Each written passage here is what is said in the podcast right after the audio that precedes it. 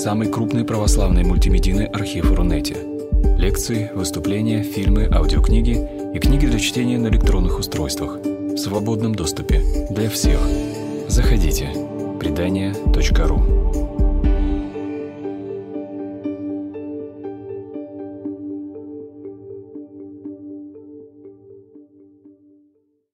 Наша сегодняшняя встреча, беседа это проблема человеческой телесности в христианстве и европейской метафизике. Да. По традиции предоставлю вам первое слово.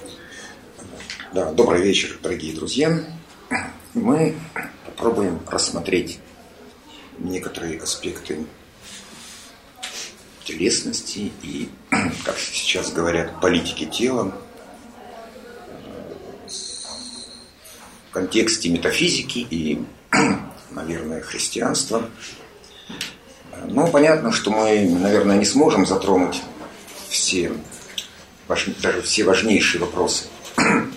И все же кое-что может быть озвучено э, из разряда вопросов, о которых наверняка задумывался каждый, на которые мы вряд ли имеем однозначный ответ. Ну, понятно, что прежде всего проблематичен дуализм тела и души, всегда возникает вопрос, и чем дальше, тем чаще, а правда существует такая строгая оппозиция, а нет ли чего-нибудь среднего, промежуточного между телом и душой? Или должны, наверное, быть какие-нибудь классы существ, которые располагаются между субъектом и объектом, и, в принципе, они, это не обязательно будут лешие водяные. Это могут быть разного рода устройства, киборги, нексусы и так далее. И, и кроме того, конечно же, да.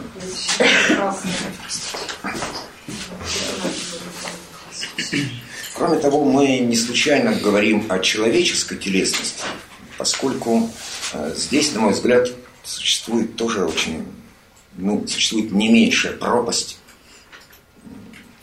чем, собственно, противостояние души и тела.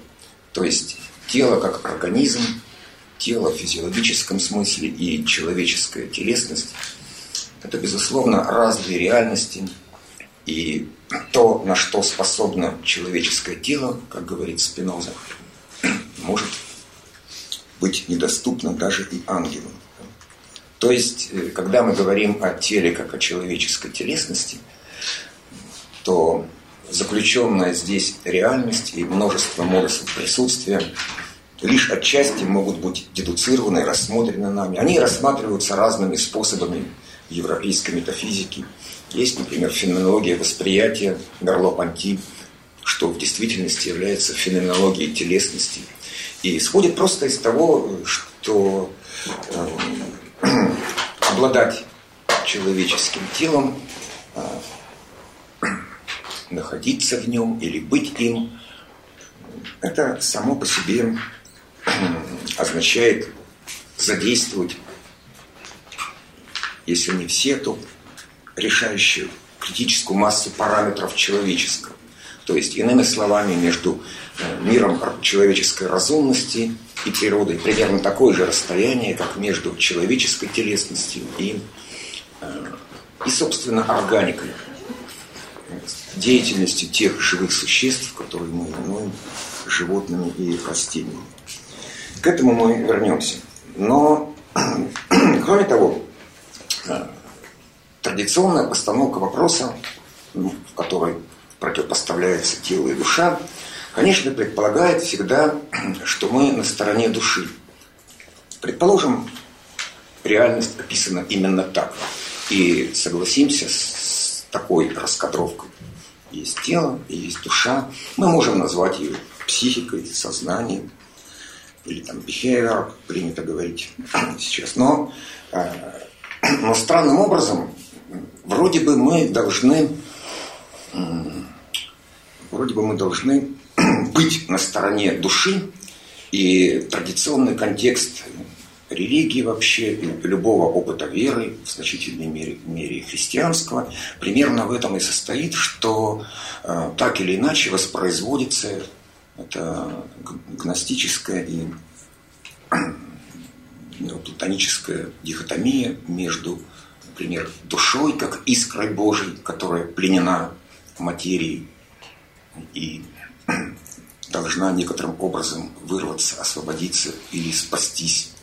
И самой этой материи, пусть даже это обогащенная материя шансов, каково является человеческая телесность, которая в таком контексте предстает в качестве некого отягощения, формы расплаты и даже как бы формы такого своеобразного отмучивания души, которое может ограничиться пребыванием в человеческой телесности и э, после чего спастись, то есть некоторым образом выйти из состояния становления и прихождения, может быть, обрести жизнь вечную.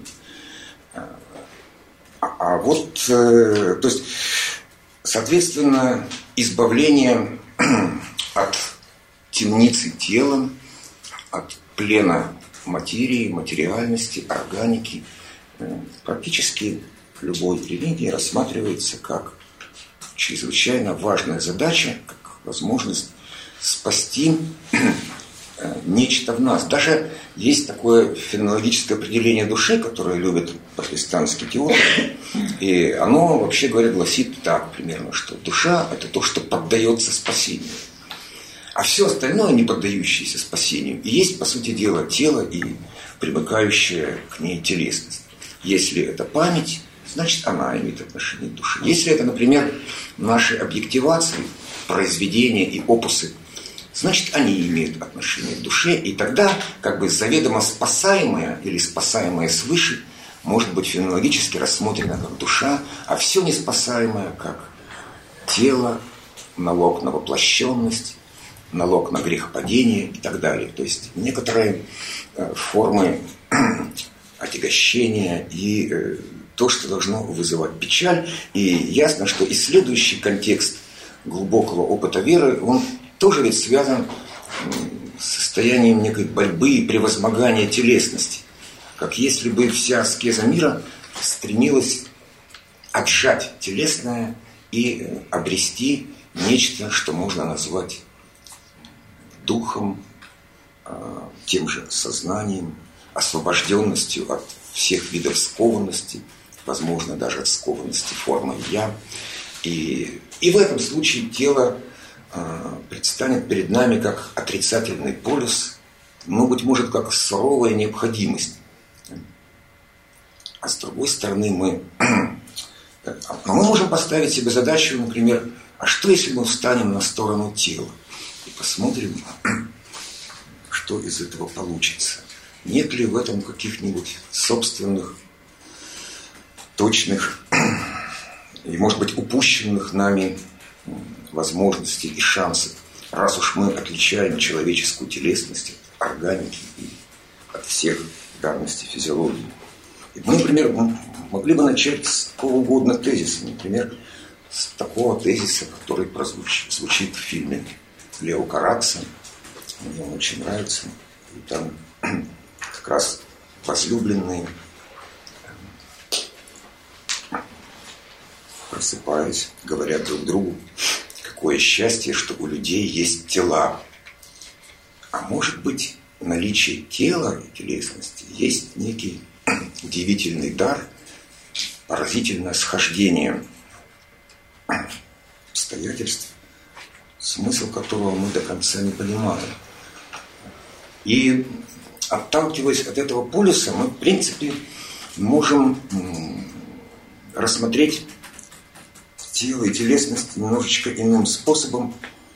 Ну, например, могло ли, могла ли наша обреченность на тело внести некие коррективы в наше духовное бытие, в наше, в нашу чистую волю, например, или э, наше незамутненное целеполагание, или же телесность всегда останется только преградой которую приходится преодолевать. тогда стоит подумать вот над чем.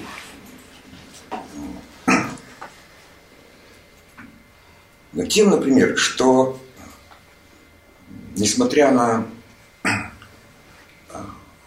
кажущийся фактор преграды, все же тело выполняет свою странную роль по отношению к порывам духа, да, по отношению к неким даже полаганиям чистой воли. И эту роль можно назвать как роль ну, что ли, предохранителя и замедлителя. Безусловно, тело вообще, мы к этому вернемся, есть некая реальность, образующаяся вследствие наличия времени. То, что обрело телесность, то уже прошло некоторую траекторию существования. И мы видим, что в этом смысле роль стабилизатора и замедлителя, а, она на самом деле не такая уж второстепенная, как может показаться. Поскольку а, если бы духу не надо было преодолевать преграды, если бы э, любая максима моей воли могла бы быть тут же и реализована, то, как знать, может быть, э, мы же не отвечаем за направление этих чистых максим воли. Может быть, последствия были бы чрезвычайно печальны, э, последствия для всего сущего. Если бы, например, первый порыв нашей души не, не был сдерживаемым фактором телесной стабилизации и сопротивления, это же не обязательно был бы порыв, который нас облагораживает очищает. Очень может быть, что это было бы некое проявление фанатизма, ну, как иногда говорят, какое счастье, что у тебя нет с собой автомата. То есть, то есть в этом смысле тело как стабилизатор означает, что любое усилие нашего духа должно как бы пройти вот эту проверочную стадию на предмет э, уговаривания брата осла, как Франциск называл свое собственное тело. Если брата осла удастся убедить, значит, может быть, все в порядке. Если нет, то очень может оказаться, что именно этот наш благородный порыв, э, может быть, и не столь уж безопасен и благороден, как это кажется.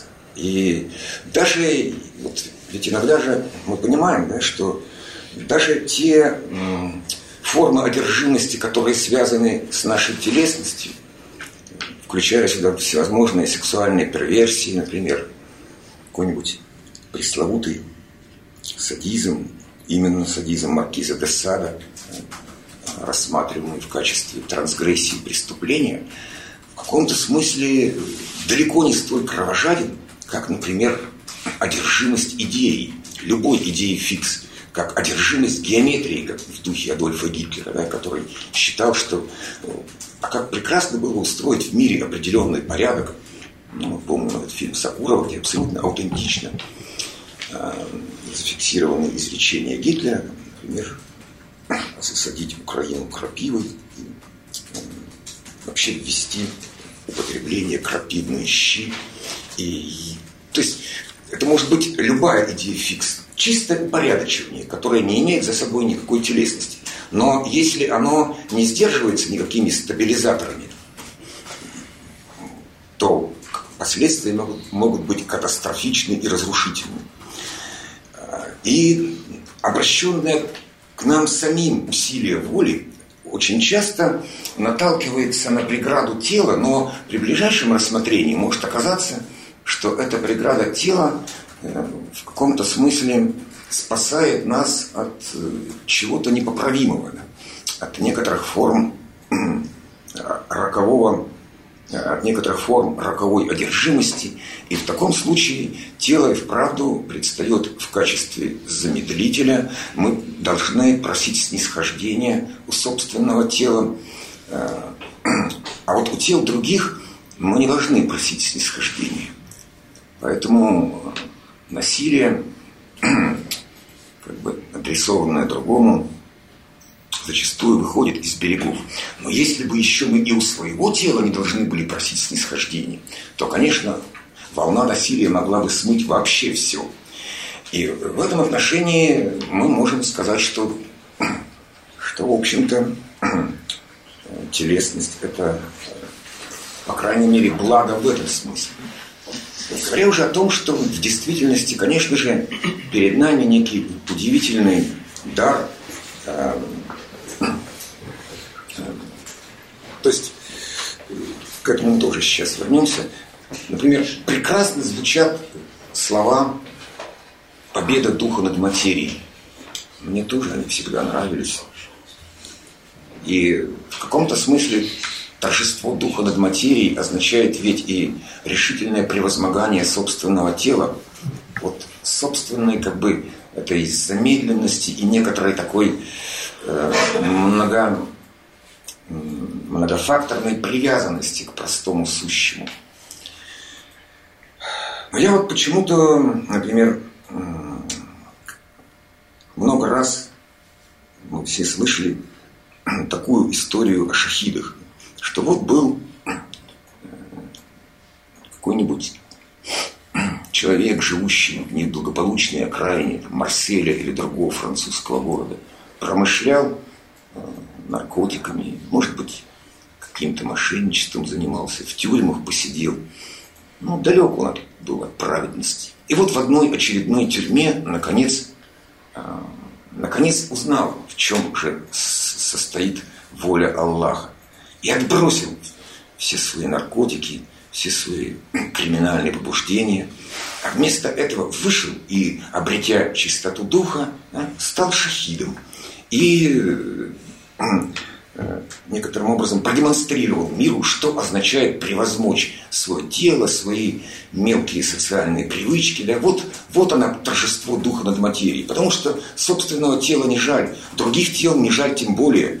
Но зато, зато мы видим в этом частном примере, которых на самом деле десятки, примерно половина э, такого рода терактов во Франции, Бельгии, Бенилюксе э, происходит именно тем путем, что тот, кто прежде вел жизнь неправедную и как бы угождал своему телу, после того, как он наконец его превозмог, он обвязался бомбами или там заминировал автомобиль и, не жалея своего собственного тела, которое теперь не составляет для него никакой ценности, унес еще там десятки или сотни жизней.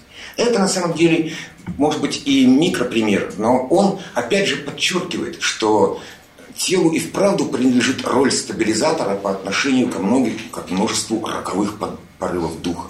И что, может быть, дело не в том, что мы должны э, торжество духа над материей всякий раз праздновать, как, э, например,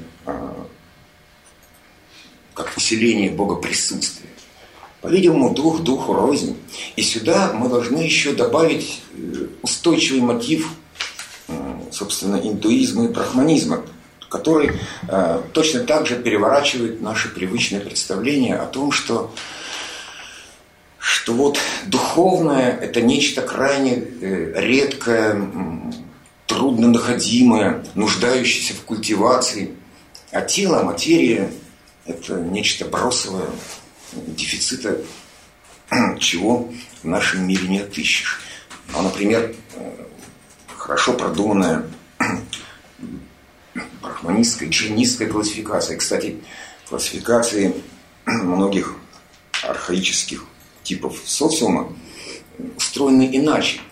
Э, с этой точки зрения существуют как бы разные степени воплощенности, где человеческое, как правило, одна из высших форм воплощенности, и дальше идет целый ряд убывающих степеней воплощенности в том же индуизме, который проходит через животных, через прекрасных коров, кошечек, муравьев – последней стадией воплощенности является вулкан, как известно.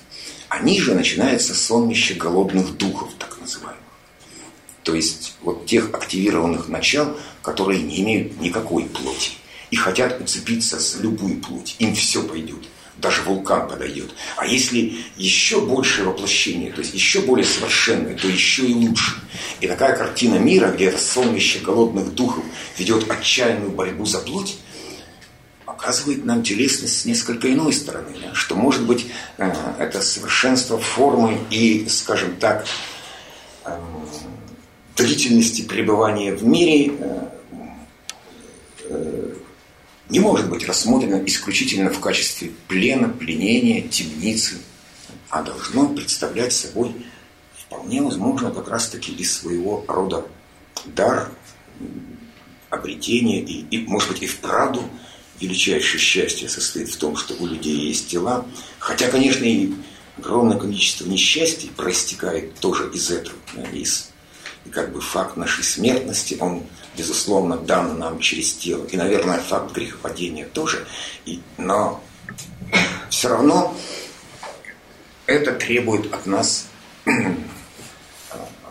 во всяком случае, рассмотрения всех аргументов за и против тела, различных степеней воплощенности и различных способов представленности человеческого тела, которое, конечно же, опять-таки заметим, это не сводится к чистой органике, а, отличается от организма, а по существу представляет собой а, некий набор материализованных способностей или форматов проживания и условий для возможного резонанса, который, э, ну, например, не определяется, скажем, чисто познавательными устремлениями. То есть если мы э, так это ошибочно предположим, что предназначение, наше человеческое предназначение состоит в том, чтобы э, двигаться вдоль умопостигаемой поверхности мира и э, наращивать собственный ум и знания, и тогда по возможности, опять же, минимизировать телесность, которая ставит препоны самовозрастающему логосу или знанию – то тогда вроде бы, вроде бы мы действительно можем согласиться тогда с этим знаменитым тезисом о том, что настоящий философ на вопрос, как ты себя чувствуешь, должен отвечать никак не чувствую, поскольку я только себя мыслю. Но дело даже не в том, что э, это недостижимо, а в том, что, по большому счету, это крайне печальное обстоятельство, поскольку э, мы вполне можем вообразить любое искусственное устройство, которое выпущено в поле задач, тот или иной заповедник умопостигаемого, и, передвигаясь, перемещаясь по, этому, по этой поверхности, эти задачки решает, суммируя знания, измеряемые в определенных информационных единицах. Ну и что?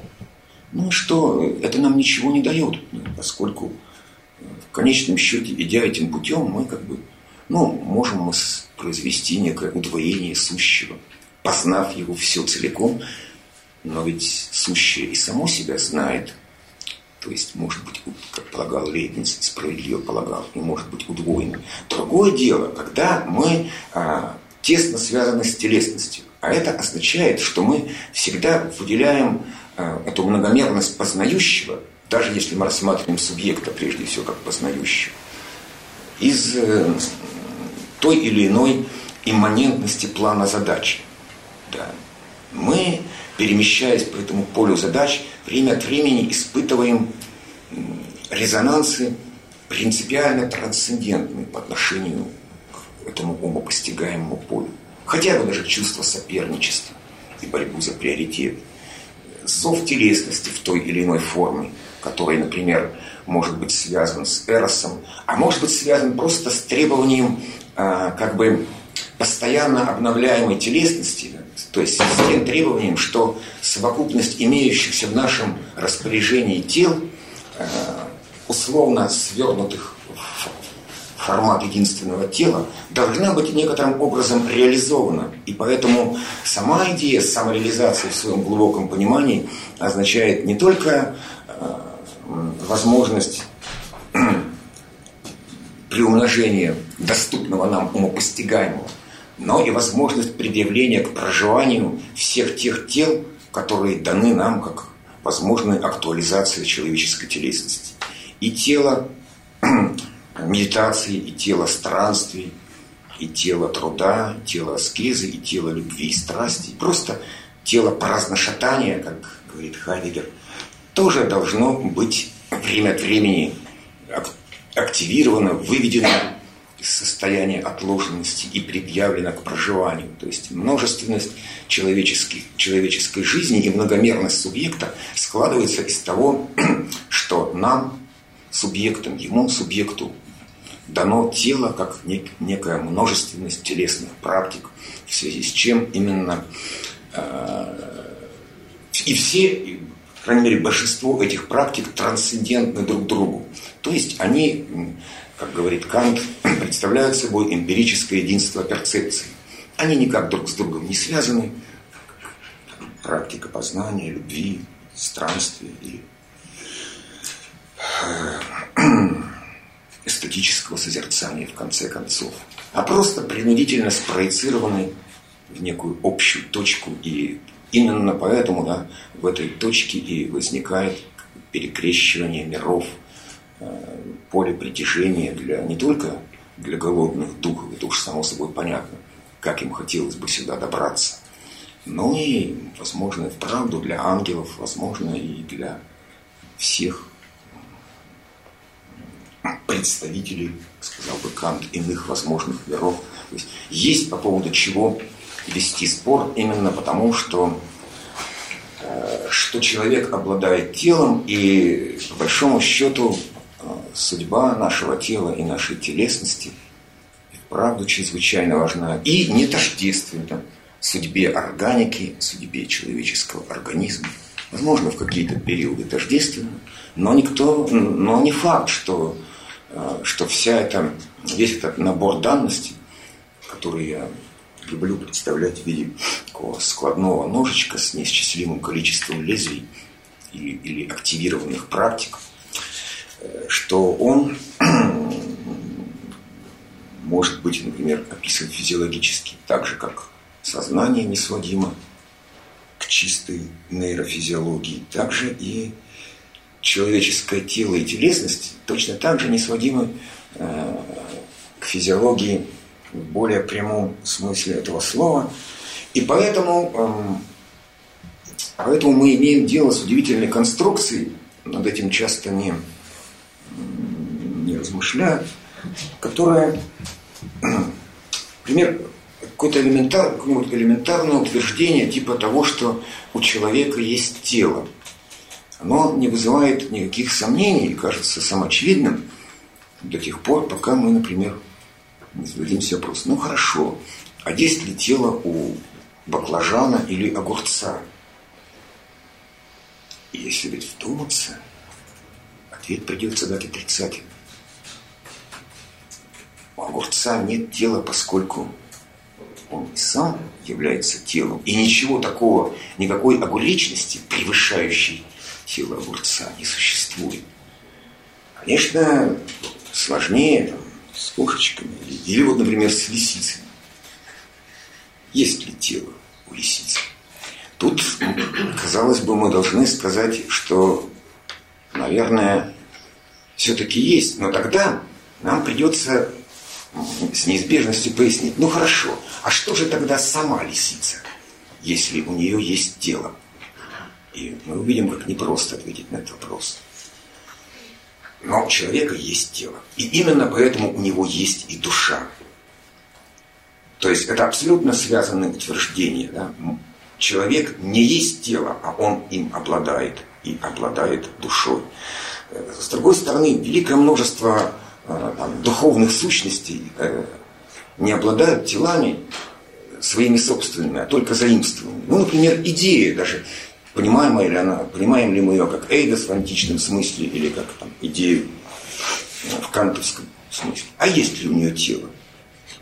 В каком-то смысле мы можем говорить о воплощенности идей, э, которые, овладевая массами, например, обладают великой силой. Но ведь это же опять захват. Может быть, не в такой грубой форме, как захват плоти нечистой силы и голодными духами.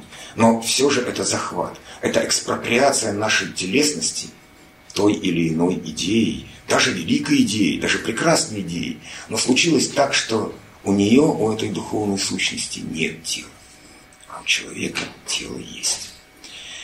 То есть э, обладание телом в этом смысле действительно предстает как сказать, странный такой удивительный дар, вовсе не являющийся чем-то простым и самоочевидным. И, конечно же, это чрезвычайно важный вопрос и для христианства. Здесь, может быть, отец Дионисий пояснит. Я просто могу лишь... То, что мне всегда, например, бросается в глаза, может быть, это и не совсем так. Это, безусловно, э, существующий внутри самого христианства некий удивительный водораздел между, собственно, ветхозаветной идеей возвращения, собирания тела, собирания праха, собирания материальных частиц и свидетельств, которые осуществляются в ходе исполнения Великого Завета с той стороны, со стороны Иеговы и никакой другой формы Ветхий Завет не предусматривает. Будет собран прах, прежние изжитые тела э, соберутся вновь, и срастется кость с костью своей, и оденется плоть. И это знак всемогущества Бога и, собственно, главное содержание всего завета. Тела будут возвращены, прах будет собран. Так думал, например, Николай Федоров, который безусловно, его философия общего дела тоже ориентирована на собрание всех частиц, которые э, входили в состав нашей телесности. И, в принципе, коль скоро мы видим какой драгоценный дар человеческого тела, то, возможно, над этим стоит задуматься. Хотя здесь есть очень много физически уязвимых пунктов. Но есть и слова Иисуса я дам вам новое тело. То есть этот способ как бы определенного переоформления завета э, через преображение, через обретение нового тела, явным образом исключающий собирание праха, э, он, э, ведь все равно речь идет о теле. Все-таки ведь могли же бы прозвучать примерно такие слова, что там где душа будет спасена, не нужно никакое тело. Может быть, как бы рассеянная шехина вернется в полноту Эйнсов или там э, в полноту плеромы возвратятся искры Божьи, не тратясь на воплощение и на некоторое проницание через материю. Нет, все-таки будет дано новое тело. Все-таки тело через преображение. Мы не знаем, каким оно будет, но этот момент принципиально важен. И коль скоро это действительно так, нам стоит задуматься над открывающимися здесь возможностями. То есть, смотрите, чем могло бы быть это новое тело, будучи все-таки телом, а не чистой бестелесностью, ни духом, ни душой? То есть очевидно, что речь, скорее всего, идет не, о, не об органике или не только о ней. А мы отказались отождествлять организм и человеческую телесность. Они близки, они временами пересекаются, но совершенно нетождественные понятия. То есть, таким образом, новое тело, э, видимо, есть нечто такое, что э, как бы обретаемо и, э, быть может, создаваемо усилиями самих смертных а, под как идейно-заветным руководством. Во всяком случае, здесь перед нами открывается определенная перспектива, чисто гипотетическая и, возможно, даже спекулятивная. Перспектива, которая, допустим, отсылает нас к опыту современного синтеза новой телесности, это, наверное, главная одержимость современного человечества, которая э, на самых разных уровнях, от какой-нибудь э, пластической и косметической хирургии до киберпанка, предполагает одну простую вещь. С этим телом надо что-то делать. С этим уязвимым ресурсом, который, мы, э, который действительно и есть главная причина нашей смертности, нельзя ли что-то сделать с этим ресурсом уже сейчас? уже пожизненно. Может быть, руководствуясь тем, что все равно новое тело должно быть и будет обретено. И если э, идея Николая Федорова и важнейший принцип общего дела, может быть, не обрел такого количества сторонников, а ведь какие задачи провозглашены? Предотвратить смерть всех живущих и вернуть жизнь всем умершим. Но как-то до сих пор не очень человечество озаботилось этими задачами.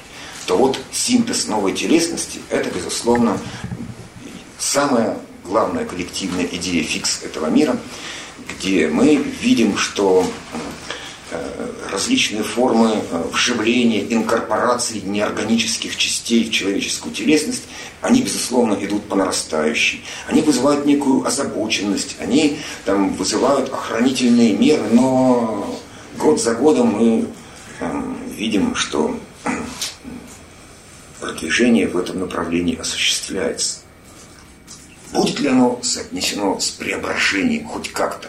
Или будет означать движение в противоположную сторону, это, наверное, судья Ниси лучше известно. Но э, так или иначе, это то, что происходит на наших глазах, и опять-таки э, все, все, это, все это включение э, всего, начинает э, медицинского, физиологического протезирования до разного рода насадок, оптических, акустических и, и других да, все это невозможно представить себе, как это можно было бы остановить, но одновременно это можно рассматривать по принципу как бы замещения и компенсации, потому что ведь э, смысл э, этих вносимых поправок в уязвимую органическую телесность не просто в сохранении вместилище духа, но и в сохранении всего доступного нам органического. То есть фактически всех этих множественных модусов присутствия, э, с которыми мы имеем дело. И, и тогда, быть может, да, э, тогда, быть может, мы можем провести некую параллель действительно между попыткой э, преодолеть тяжелую телесность, попыткой, осуществляемую всемирной аскезой, включая христианских отшельников.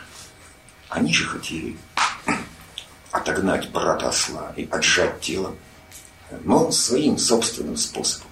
Современная промышленность тоже пытается отжать запросы органической телесности, но другим способом. Возможно ли параллель между этими процессами? Более того, и ведь и органическое. Э, вмешательство, и духовное вмешательство в прижизненную телесность а мы-то знаем, что будет и некая посмертная телесность. Не будет чистой бесплотной души. И здесь мы можем даже говорить, что, по-видимому, и те формы инобытия, иноприсутствия, какими являются объективации, то есть великие опусы мира, они тоже ведь содержат в себе определенную программу или микропрограмму возрождения во плоти. Сначала мы наделяем автора, мы вспоминаем его э, любимые привычки, его э, то, то, ради чего ценил эту жизнь. Мы как-то им подыгрываем, да, мы восстанавливаем его до тех пор, пока, э, пока мы не овладеем операцией сброса веществления. Вполне возможно, ею в той или иной форме можно будет овладеть. То есть, э, если мы признаем, что даже спасение души предполагает обретение некого тела и телесности, а не просто возвращение в полноту природы, в дотворческое состояние мира, то это означает, что э, этот вопрос, именно проблема тела в самом высшем смысле слова, э, и в той форме, где акцент поставлен не со стороны души, то есть более привычном нам виде, где мы должны отстоять свою душу вопреки всем телесным искушениям, а со стороны тела и его как бы некого, э, некой реабилитации и оправдания, может быть, не такого, которое нам дано, а такого, которое мы готовы сделать, преобразовать или заслужить, быть может. Этот вопрос, безусловно, э, никуда не денется, он не может быть снят с повестки дня, и, и в принципе, э, безусловно, также входит, как э, входит в содержание опыта веры. И э, еще можно заметить э, для некоторого подтверждения вот этого заявленного тезиса о том, что телесность есть вообще в минимальном смысле этого слова просто некая длительность во времени, то есть траектория проживания – вот смотрите, э, примерно так же, как э, длительность присутствия, ну, допустим, литературных персонажей из какого-нибудь из какой-нибудь литературы абсурда, ведь это же очень важный момент. Если мы придумаем сколь угодно нелепых персонажей, действительно там, живущих на сковородке или на газовой плите, как у Хармса, и дадим себе труд продолжить повествование ну, на 50 страниц или даже меньше, мы увидим, как неизбежно эти взятые из ниоткуда персонажи обрастут историей, то есть обрастут некой психологией. И, и так происходит вообще с миром по мере его осуществления. Говорим ли мы о большом взрыве или о чистом креационизме, всякая длительность есть наращивание психологии, определенности и в том числе и телесности. Призраки, блики, солнечные зайчики слишком краткосрочны. Но если представить себе, что солнечный зайчик никуда не исчезает, вот тот самый, а продолжает отражаться, проходить э, сквозь поверхность, он обрастет телом. То есть он его обретет, потому что э, бытие во времени предполагает определенную телесность своего рода как форму заслуги за длительность существования. И, и отсюда тоже видна эта высокая оценка тела и телесности. Да? Видно, почему э, просто голодные духи так мечтают хоть о какой-нибудь плоти. Мы можем сказать, что, видимо, плоть плоти рознь. То есть, видимо, есть легкое тело, есть избранные тела, есть те тела, которые э, украсили бы наш санаториум, то есть некий условный гардероб, в котором все эти тела представлены. Есть бросовые тела, есть отработанные тела, от которых нужно решительно избавляться. Есть и вправду те тела, которые э, инициированы грехопадением, тело какой-нибудь э, невнимательности, усталости, просто повторения и стертости в силу повторения. Здесь тоже возможен свой некий метаболизм, но это будет означать, что в каком-то смысле вопрос спасения, э, даже спасения души, все равно коснется этого странного водораздела между формами телесности и тем самым э, может и должен быть поставлен и в такой плоскости тоже. Вот. Спасибо. Спасибо. С точки зрения христианства тело действительно является даром. И, наверное, совершенно будет неправильно, если мы разделяем тело на несколько отдельно существующих, э, скажем, тело, душу и дух, да, как часто бывает, как некие субстанции, которые могут существовать отдельно от самого тела. А, когда Бог творит человека, а, ветхозаветный поэт – в книге «Бытия» пишет о том, что он э, вдохнул в него душу живую. А, в псалмах Давида мы читаем, что если Бог отнимет душу живую, то все исчезнет. То есть душа в Священном Писании под душой подразумевается жизнь непосредственно, жизнь человека. Жизнь, которая неотделима от тела. Именно поэтому тело представляет ценность для Священного Писания. И особенно это идея, эта мысль прозвучала в Новом Завете, в событии воскресения Христа, который обрел новое тело, позволяющее ему и перемещаться в пространстве, и быть неузнаваемым, и преодолевать э, само время и пространство. Хотя э, нельзя сказать, что Иисус Христос очень много уделял внимания антропологии, пониманию, что такое душа и что такое тело. Скорее больше этому внимания уделил апостол Павел, который проповедовал а, на фоне такого греческого контекста, где совершенно очевидно была мысль, что тело является темницей души. Сома, сима. И апостол Павел привносит в эту культуру своей общины, греческое общение, совершенно новую идею, что тело не темница, тело – это дар Божий, и оно преобразится в событие воскресения.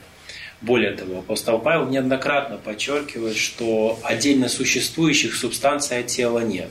Послание к фессалоникийцам, известном первом тексте апостола Павла, он пишет, что пусть ваш дух душа и тело, употребляя а, единственное число, сохранится во всей целости. Еще раз подчеркиваю, что ни душа, ни тело, ни дух не существуют сами по себе отдельно от тела. А, тело – это человек. И, собственно, все понятия, как тело, душа, дух – все а, синонимы слову «человек», по большому счету. Тело – это человек, которого мы видим перед собой, душа – это то, как человек э, ощущает мир, переживает, плачет, радуется. А дух – это харизма, некий дар, который присущ человеку в том, э, или у каждого эти дары разные, как говорит апостол Павел. Однако каждый все равно обладает определенным даром, определенной харизмой. И вот в этом э, выражается понятие духа. Дух, душа и тело а, это все синонимы человека. С другой стороны, апостол Павел уделяет еще очень интересное понятие, о котором мы тоже вспомнили, плоть, сакс. И слово плоть уже имеет оттенок э, слегка отрицательный, потому что плоть – это человек, который творит зло в этом мире. Э, тот, который ощущает э, свою ограниченность в результате грехопадения. И вот от этой плоти человек хочет и стремится избавиться – плоти как греха. Поэтому очень часто апостол Павел говорит, э, что если община э, удалилась э, от Христа, от христианской веры, он часто их называет, и называет их жизнь жизнью по плоти. С другой стороны, призывая жить общину по духу, считая, что дары духа – это любовь, радость, мир, долготерпение, кротость. Однако в то же время, как я уже сказал, что э, христианство не мыслит э, душу, существующую отдельно вне тела, без тела. Именно поэтому апостол Павел говорит о том, что христиане не должны печалиться, они скоро вернутся в свое новое тело, когда придет Господь. Однако это будет качественно новое тело, не такое тело, которое было раньше. Не то тело, которое болело, которое было ограничено временем, пространством. А теперь в воскресенье а, человек преодолеет эту ограниченность и будет свободен, так же, как свободно тело воскрешенного Христа. И в этом смысле а, тело действительно является даром. Тело также и храм Духа Святого. Э, святого. И поэтому а, христианство, священное писание, скажем, потому что в христианстве э, все равно продолжается в некоторых кругах спор относительно того, что важнее э, дух, душа или тело, нужно ли с телом бороться или как быть с внутренними телесными устремлениями, что важнее все-таки душа, а не тело. Тело должно подвергаться строгой аскезе. Все-таки христианство говорит о том, что тело является даром Божьим. Это храм Божий, и э, так как это жилище Бога, то оно нуждается в заботе и в определенного рода попечении. Вот. Но я не хотел долго говорить, потому что мы могли перейти к какой-то беседе, потому что очень много есть все-таки спорных вопросов. Вот, может быть, у вас есть вопросы? Да. Пожалуйста. Э, если человечество творчество нас всех заключил в это исключительное соответствие друг другу, ну, исключая лапидарные способы ритуализма, да, то мы должны изначально признать как данность да, включая стром, да, человеческих, в общем, существ, которые родились без всех шести чувств. Но это отдельный разговор. А, анатомия – это судьба, да, Фрейд. И если это так, то всякие изыскания, наверное, изначально должны быть упразднены. Почему мы так э, болеем за то, что мы э, не соответствуем изначально своему внешнему опыту. Это именно нам легион. На миллион встретишь одного человека, который в определенном возрастном отрезке был бы доволен тем, что он видит в зеркало. Я уже не говорю о том, что мы э, не всегда теперь соответствуем половой доморфизм является себя уже многочисленным, многочисленных вариантов. И это тоже нельзя игнорировать, это видно. Вот. Имеет ли э, Творец, я еще слышала такую забавную форму, что э, Творец ипостасный еще и скатолог. То, что он э, произвел, испытуемо, ну, буквально органолептически. Он улучшает качество человеческого рода. Теперь я уже думаю, даже не, не качество, а просто стратификация будет. По этому принципу построена. Если человек рождается, ну, э, богоявленным, да, это очевидно, как только начинает являть себя индивидуальность. А другой человек полная ему противоположность. Как к этому относиться?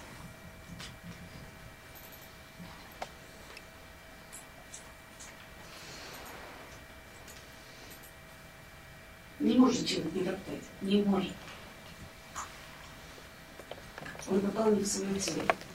Ну, многие утешаются тем, что не в этой жизни, не жизни. Муж у меня выносил. Ты знаешь, что это человек близкий тебе, где ты соседствуешь. Но ты близко к нему пройти не можешь. Ну вот э, феноменология, допустим, того же Мерло-Понти э, решает этот вопрос, э, опять же, путем расслоения, потому что есть формат бытия для другого, и ну, как бы не всегда нам удается в этом формате бытия для другого заявить нашу собственную телесность такой, какой мы ее любим изнутри и знаем изнутри. То есть больше всего это похоже на этот знаменитый рекламный клип, помните, как я люблю свою прекрасную фигуру и ненавижу тот жир, который ее скрывает.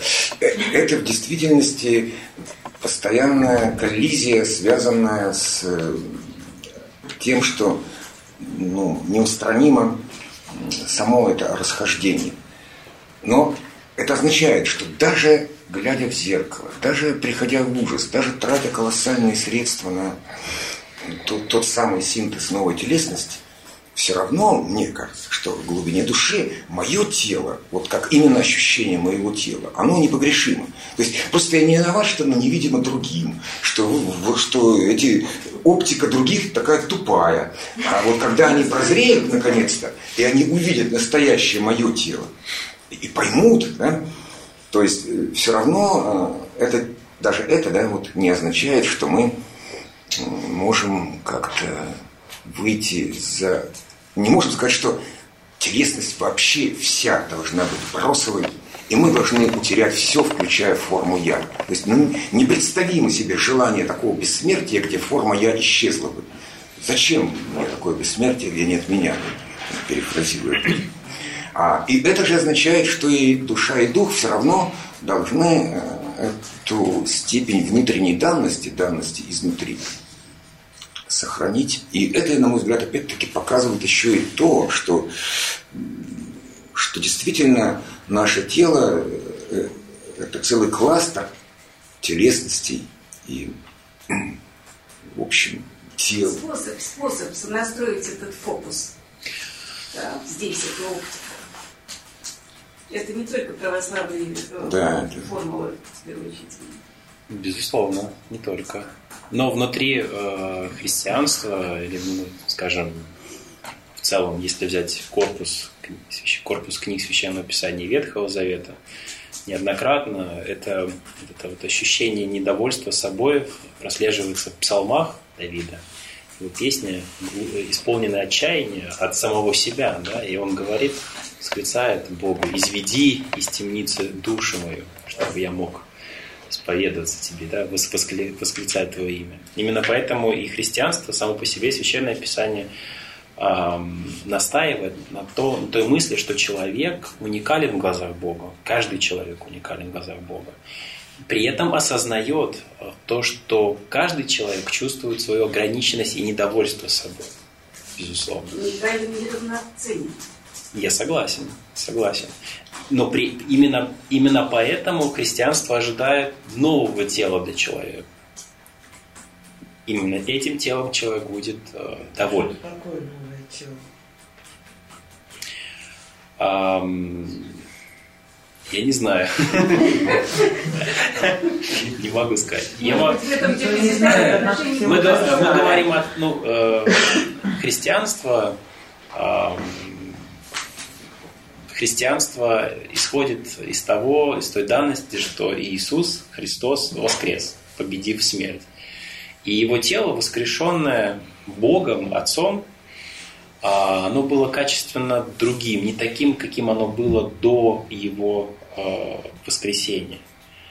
А, нам сложно говорить, потому что у нас есть только тексты, да, которые также на ощупь пытаются говорить об этом. Однако мы знаем, что это тело, оно могло быть неузнаваемым, да, когда некоторые люди, идя с ним по пути в Имаус, не узнали, что по дороге с ним шел Иисус из Назарета. Или, скажем, тогда, когда его не узнала Мария Магдалина да, в саду, приняв его за садовника. Однако об одном мы знаем, что авторы Священного Писания запечатлели это, что это тело было качественно иным, оно вот преодолевало расстояние, как я уже сказал, было неузнаваемым. И когда говорит уже об этом апостол Павел в своей общине в Салониках, а, потому что проблема общины заключалась в том, что апостол Павел им возвестил, что скоро придет Иисус, воскресит их, он не приходит, медлит с этим, и община а, попадает в состояние отчаяния. Он пишет известные строки, что он не хочет их оставить в неведении, чтобы они не скорбели, как прочие неимущие надежды, но что скоро придет Иисус и воскреснут мертвые первые, а потом и мы предстанем перед Господом на воздухе, так символично описывает апостол Павел эту встречу. И вернемся а, на эту землю уже в новом теле, и наступит Царство Бога, где не будет смерти, где не будет, человек не будет ощущать свои ограниченности, не будет болезни, зла. Ставим на голосование. Главное, какой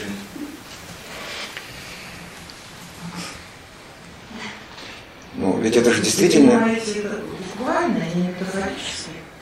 Буквально. Да. Это самый мистический момент, потому что гораздо проще было бы сказать, что плоть вообще не спасаема и не воскрешаема, что тут спасется только душа, которая нетленна, дана всегда в состоянии данности сразу. Так думали, кстати говоря, и гностики. То есть все, что материально, э, рано или поздно будет израсходовано, израсходовано и утрачено. И проживая жизнь, в первую очередь проживаем тело. И вдруг все-таки речь идет о теле. И мы понимаем, что может быть именно и только такое спасение желанно. Но как может быть трактовано это тело и телесность. Может быть, в нем действительно будет устранены, устранено неустранимое противоречие между данностью изнутри и э, формами бытия для другого. Но ведь это же все равно будет мое тело. То есть каждому будет дано его, свое тело. Это тоже принципиально важно. Андрей коммуникации. Если вы имеете в виду это как бы, что об этом говорить. Еще вопрос. Вот если про православие, да, еще мы знаем о том, что пророк Илью живым собратами Атак Есенинского, ну, пророк Моисея. Здесь тоже как примат после этого. Здесь как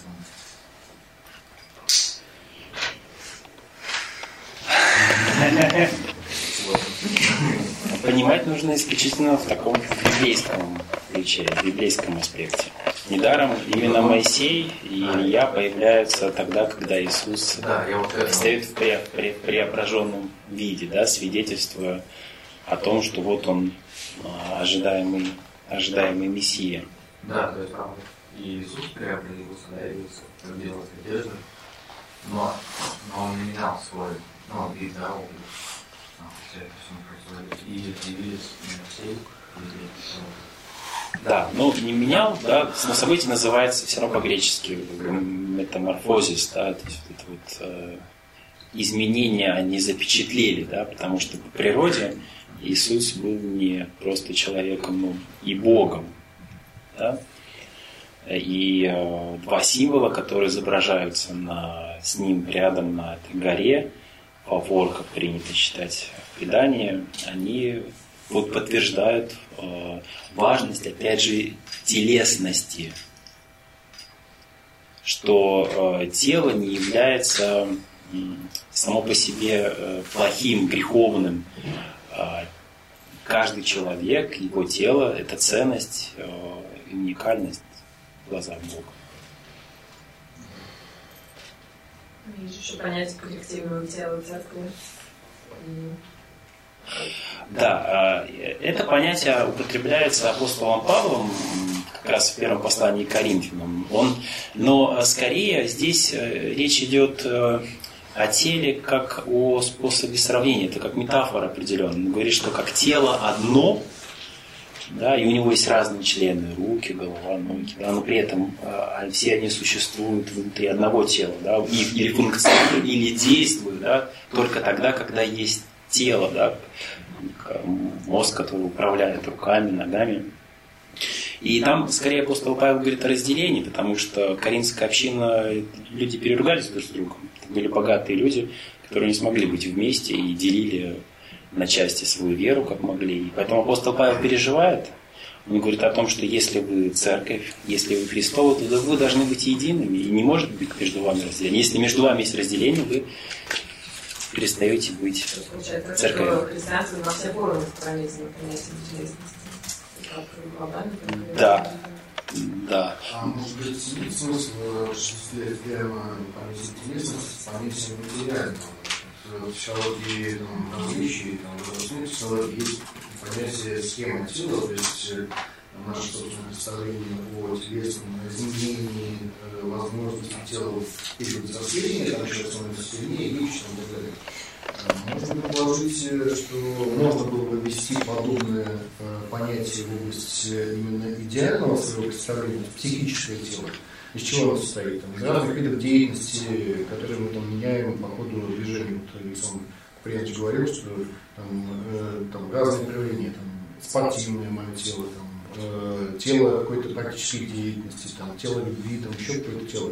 То есть вот, э, можно предположить, что э, тело понятие, концепт тела можно воспринимать как э, тело э, устойчивой конфигурации нашего психического восприятия, какой-то деятельности там, и так далее. Почему бы в этом смысле тело не рассматривать? Потому что если вот буквально рассматривать концепцию, например, Федорова, как там, предельное воплощение э, там, э, воскрешения известности, то этой физической земли, связанной с материей, как бы, на которой мы живем, ее не хватит. Э, после того, как все будут э, воскрешены, и все, что тоже живут сегодня, не будут умирать.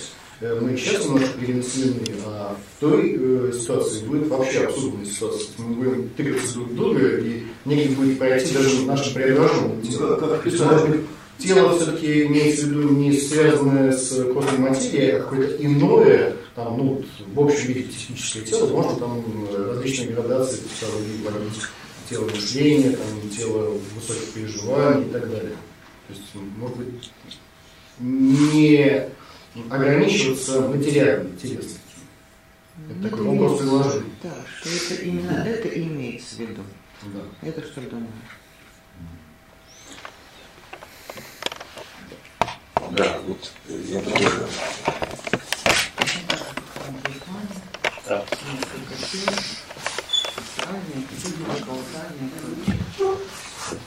Вопрос, да? Просил в ответ на реплику коллеги вопрос. Ну, вопрос, а, Всех этих всех проблем, вот, наверное, наш вот не может обойти вот, стороной эту пресловутую проблему психофизическую.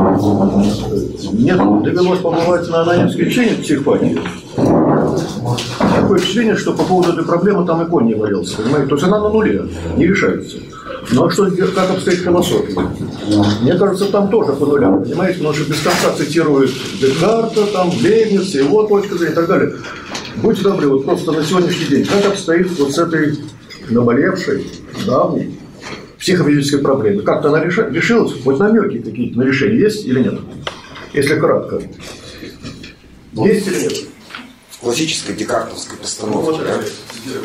Нет, ну, Нет, Хорошо. Я вам скажу, что она еще дальше ушла А, от своего решения, потому что современный необихевиализм окончательно... Послушаем ответ, да, давайте вопрос задан, немножко невежливо сейчас на начальной же реплике, да, ну все ясно, ну, ко мне не все ясно, давайте послушаем, другим, может, не все, не все ясно. Э, Ну, как раз э, к этому, э, эта проблема как бы комплектации души или комплектации сознания, она требует очень много времени, даже нельзя в виде двух тезисов ее изложить. Э, Но на факультете мы затрагиваем регулярно соответствующий способ презентации сознания. Но вот я бы хотел скорее вернуться к вопросу действительно о том, а, как может быть представлена телесность э, идея и в начале идеального, в самом начале, да, что тогда будет отнесено как бы к чистой, э, не поддающейся усталости и трате душе, а что все-таки к телу, к телесной схеме или просто к длительности во времени. Э, Конечно же, есть некоторая, видимо, монограмма, уникальная монограмма присутствия, э, которая скорее даже телесно, чем духовно, потому что она позволяет не спутать нас с кем-то другим. Так же, как, видимо, основные константы физические, которые просто вброшены в мир и ниоткуда не вытекают, а напротив объясняют остальные законы. И у меня почему-то, то есть, если мы будем исходить тогда из э, множества способов телесной представленности, как действительно некого, некой награды за длительность пребывания, за сохранение, за устойчивость, в результате чего мы обрели себе тело, или что-то обрело себе тело, у меня, например, всегда ну, такой какой-то почти вот детский, э, наверное, совершенно не философский образ, э, когда, ну, допустим, вот лисица попадает в капкан, или волчица, или волк, и никак не выбраться, если ты не отгрызешь себе лапу. И дальше там, живи без лап. А если расширить этот э, образ, представить себе, что многие наши тела, они э, падают жертвой того же капкана. То или иное тело, тело любви и страсти, например, попало в капкан, и, и все, придется с ним расстаться. Потому что не из всех капканов оно может быть вытащено. да. И, и мы, одно тело в одном капкане застряло, другое в другом, третье в третьем, содрались нас всем шкур, и мы э, в конце концов остаемся с тем, с чем остаемся.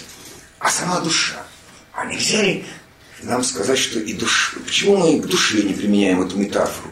Вот, например, э, вляпались мы в какую-то историю с нашей доверчивостью. Очень больно. А не отгрызть ли себе доверчивость, как лисица лапу, и идем дальше без доверчивости уже, а потом еще какое-нибудь прекрасное качество лишаемся. Да?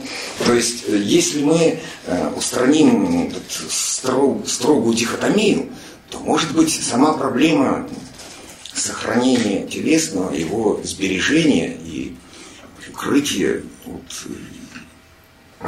такая как бы внутренняя техника безопасности и внутреннее понимание невероятной ценности сохранения множественности модусов бытия, невероятной ценности того, что тел должно быть несколько, а может быть и много.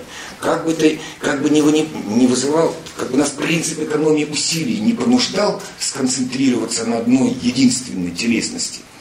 Но, может быть, и не надо экономить усилий, может быть, все-таки нужно э, все эти жизни жить возможности одновременно, чередуя их.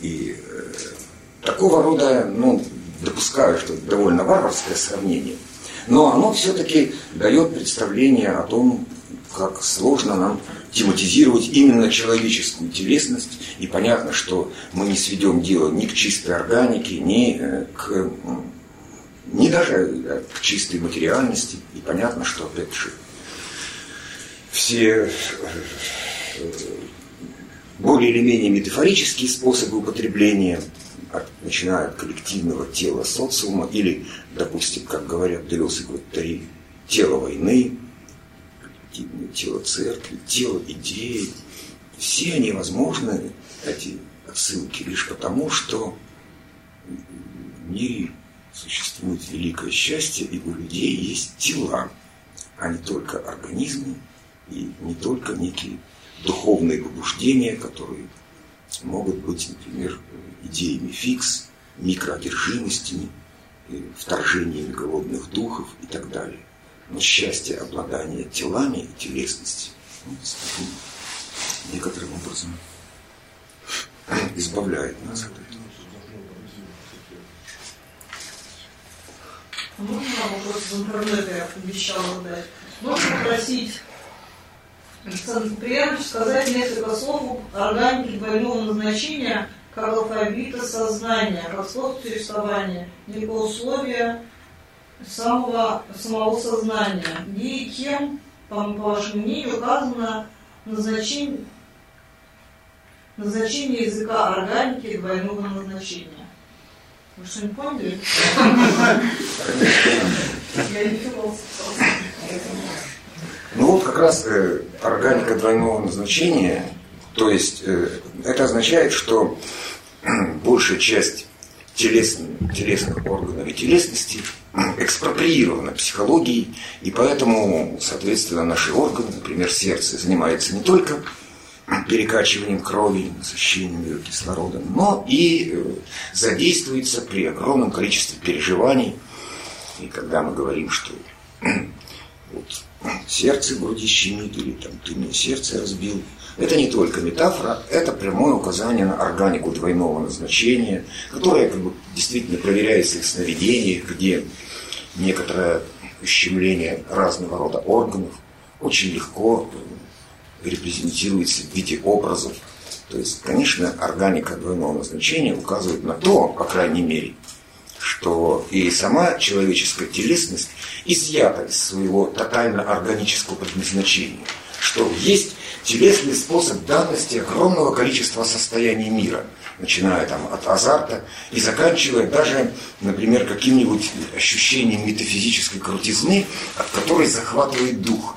То есть некоторые органические перебои наступают, поскольку наша органика действительно экспроприирована в том числе и со стороны психологии. И вообще в некотором смысле эта идея развивалась немецкой антропологии до Хайдегера. То есть Макс Шеллер, Гелен, Плеснер, когда Макс Шеллер говорит, что душа есть смысл тела, то он имел в виду ну, нечто близкое да, вот, к тому, что можно назвать, как, определить как органика двойного назначения.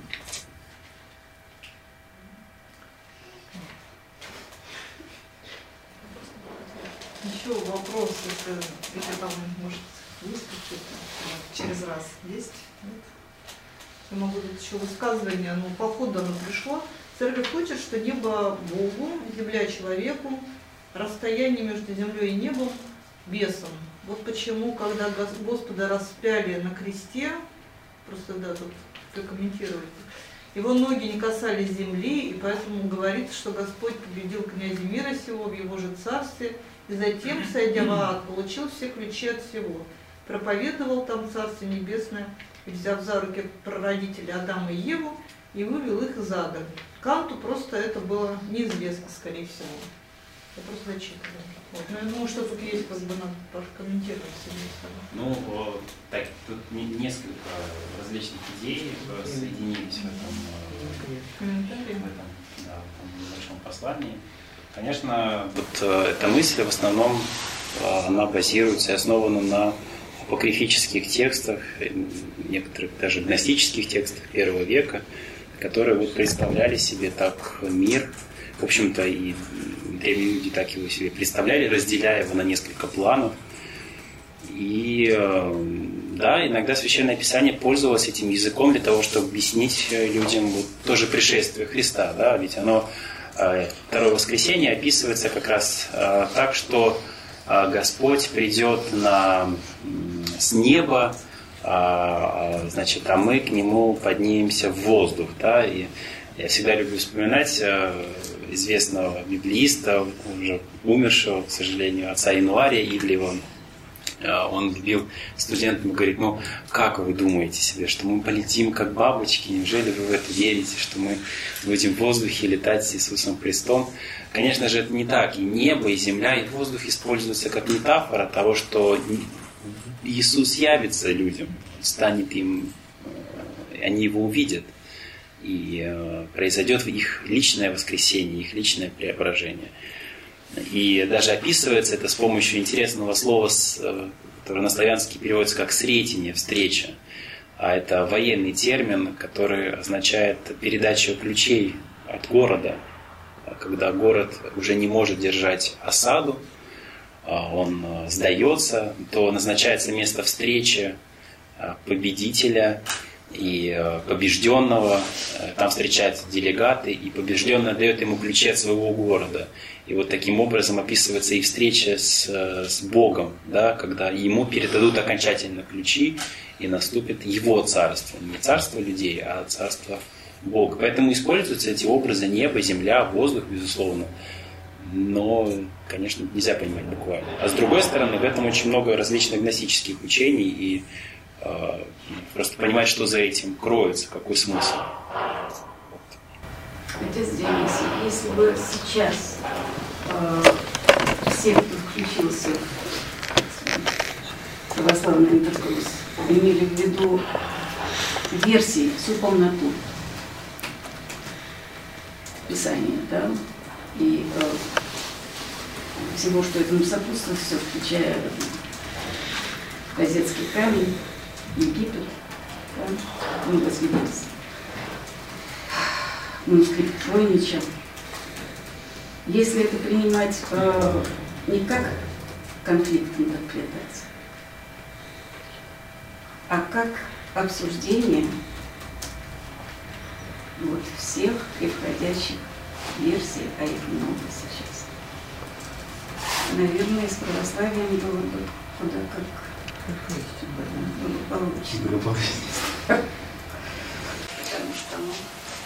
ну, здесь каждый уже лично решает, да, все здесь зависит от, э, наверное, от самого, если мы говорим о том, что в православии определяем э, в каких-то проповедников, да, спикеров, как сейчас можно говорить, все зависит именно от кругозора Э, самого человека, да, который говорит. Мы знаем, что со времен э, образования первых христианских общин да, были совершенно разные трактовки. Не то чтобы разные, действительно были и разные трактовки понимания христианства. Да, и с этим полемизируют уже первые новозаветные писатели, да, которые тоже нельзя сказать, что они все пишут под одну кальку. Да, а они по-разному представляют себе Иисуса Христа, но в целом они едины, безусловно. Есть этот полимпсист,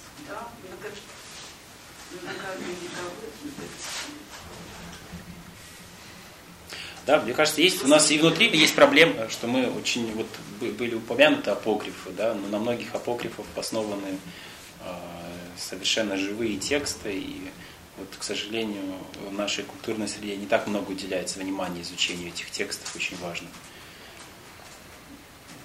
Они представляют собой многообразие мыслей. Или учительное многообразие. То есть вы считаете их достоверными все же?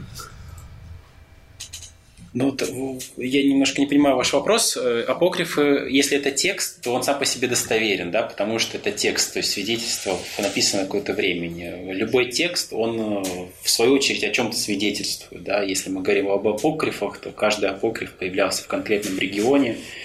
А, он был а, возник внутри какой-то конкретной общины, которая как-то жила, коммуницировала, решала для себя вопросы веры. А, конечно, апокрифы действительно, они существуют. Вопрос только, как мы к ним относимся, и как они относятся, и как они коммуницируют, скажем, с каноническими текстами.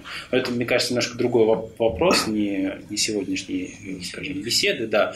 Но в целом, конечно, апокрифы – это очень важный пласт, который необходимо изучать, безусловно изучать. Да? Но по сравнению с каноническими текстами, которые мы так называем, да, и сохранившимися, даже, может быть, в каких-то э, фрагментах, да, они были написаны позже их. Да, то есть они имеют уже такой второй взгляд на христианскую историю, если просто кратко говорить, сказать об апокрифе.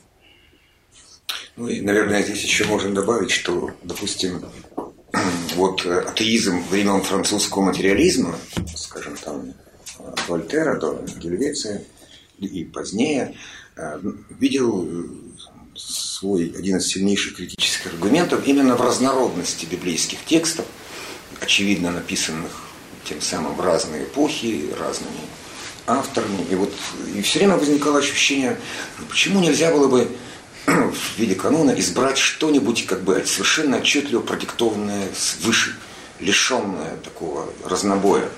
Но уже в 20 веке этот аргумент напрочь был отметен, потому что люди поняли, что как раз квота разнородности и позволяет э, вообще этим текстам существовать и выполнять свою функцию.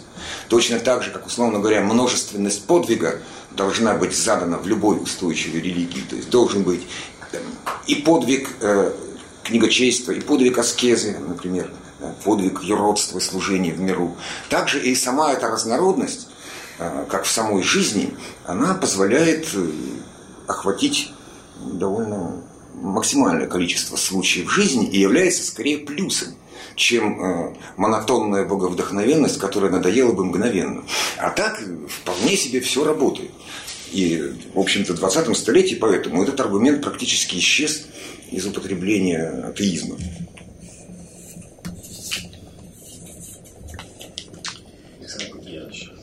Прокомментируйте соотношение понятий интересности и ну, различных вариантов ее проживания. Да, которые...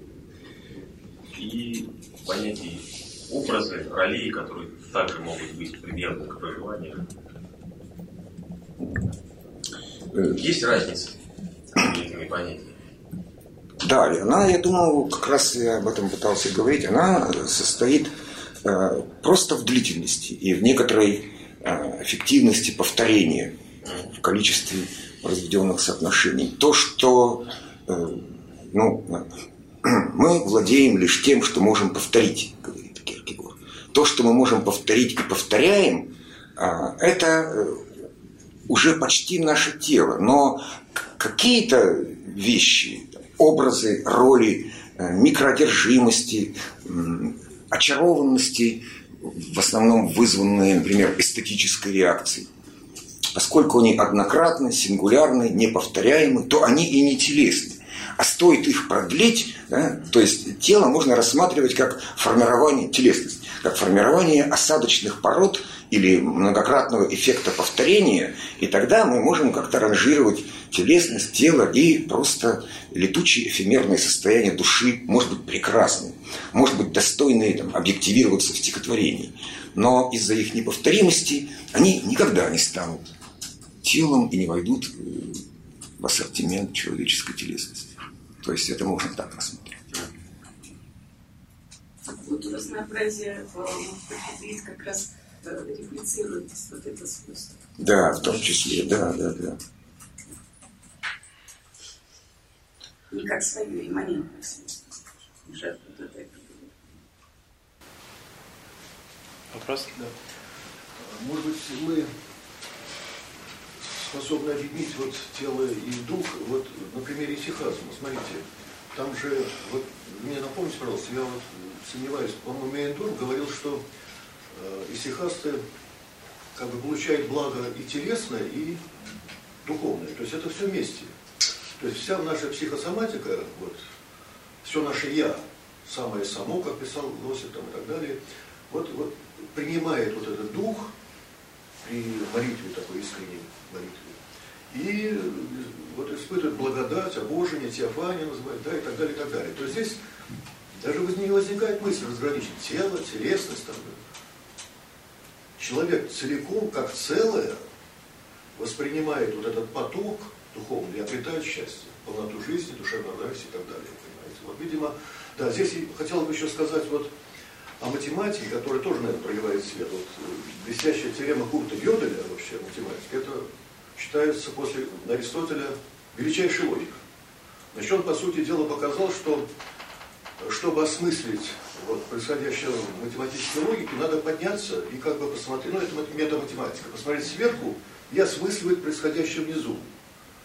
На другом языке нам можно сказать так, что никакая система не может познать собственное устройство, пока не поднимется, выйти из себя, поднимется этажом выше, сверху посмотрит, понимаете. Ну и вот далее, вот мне нравится Тростников, наш замечательный философ, богослов, недавно ушедший. Вот он подчеркивает, что вот надо как-то разделять вот на основе этой теоремы значит, идеи и структуры.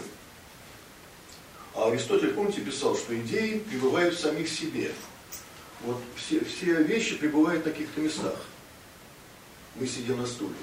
А идеи пребывают в самих себе. То есть идеи как бы вне пространства и времени, так сказать, витают где-то между прошлым и будущим, а структуры зафиксированы в пространстве и времени. То есть тут надо разделять, понимаете, как говорят, котлет отделять от мух.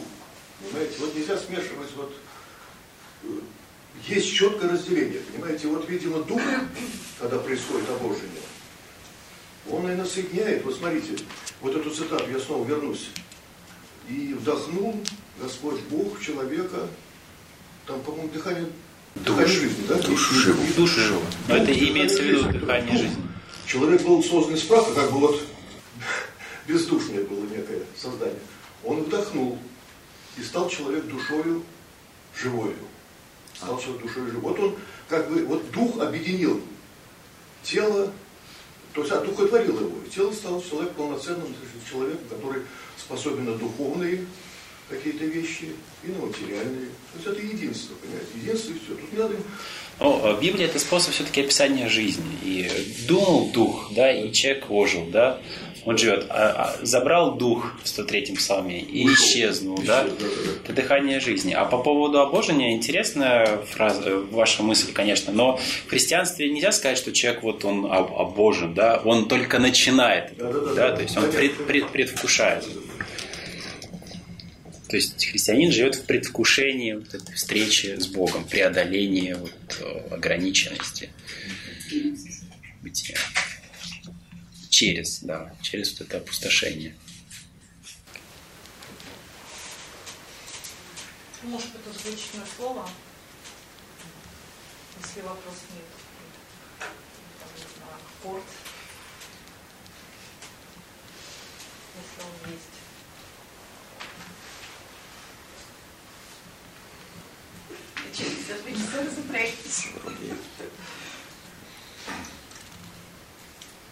Мне кажется, нет смысла ставить точку, подводить итог. Может, просто можно, наверное, зафиксировать некую возможную плодотворность, рассмотрение всего, в том числе дихотомии между телом и душой, со стороны тела и как бы с точки зрения предполагаемой возможной апологии тела и телесности. Если э, апология не сработает, и защита не найдет аргументов, ну что же.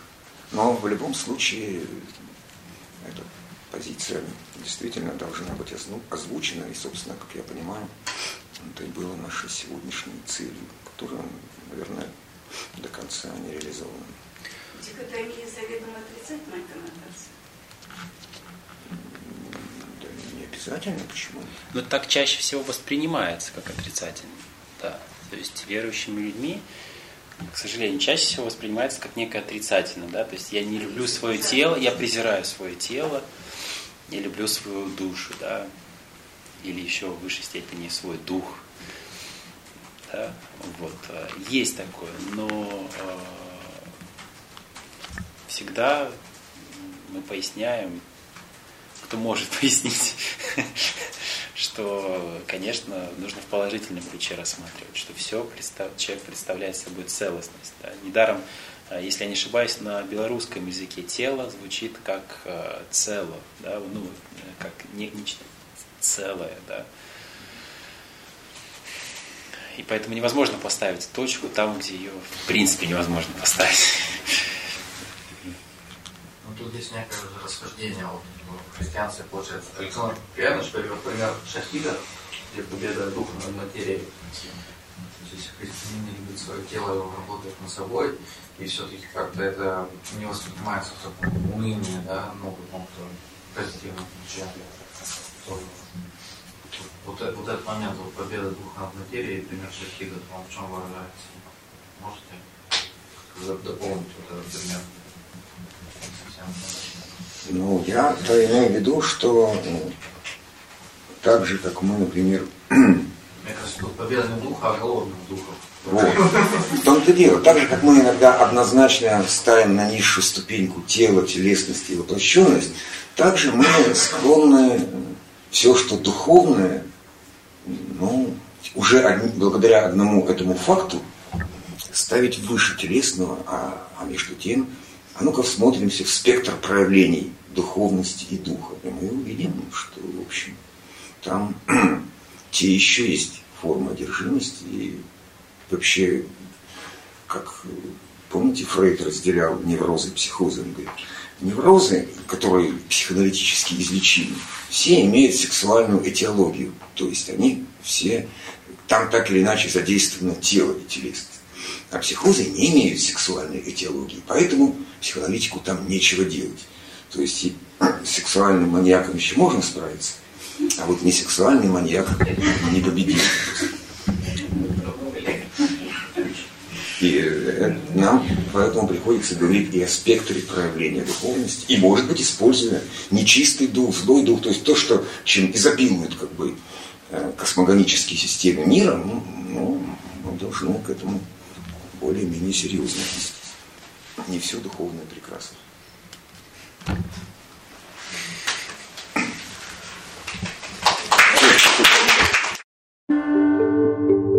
Лекция проведена и записана по заказу православного мультимедийного портала «Предание.ру». Лекции, выступления, фильмы, аудиокниги и книги для чтения на электронных устройствах в свободном доступе для всех – Заходите. Предание.ру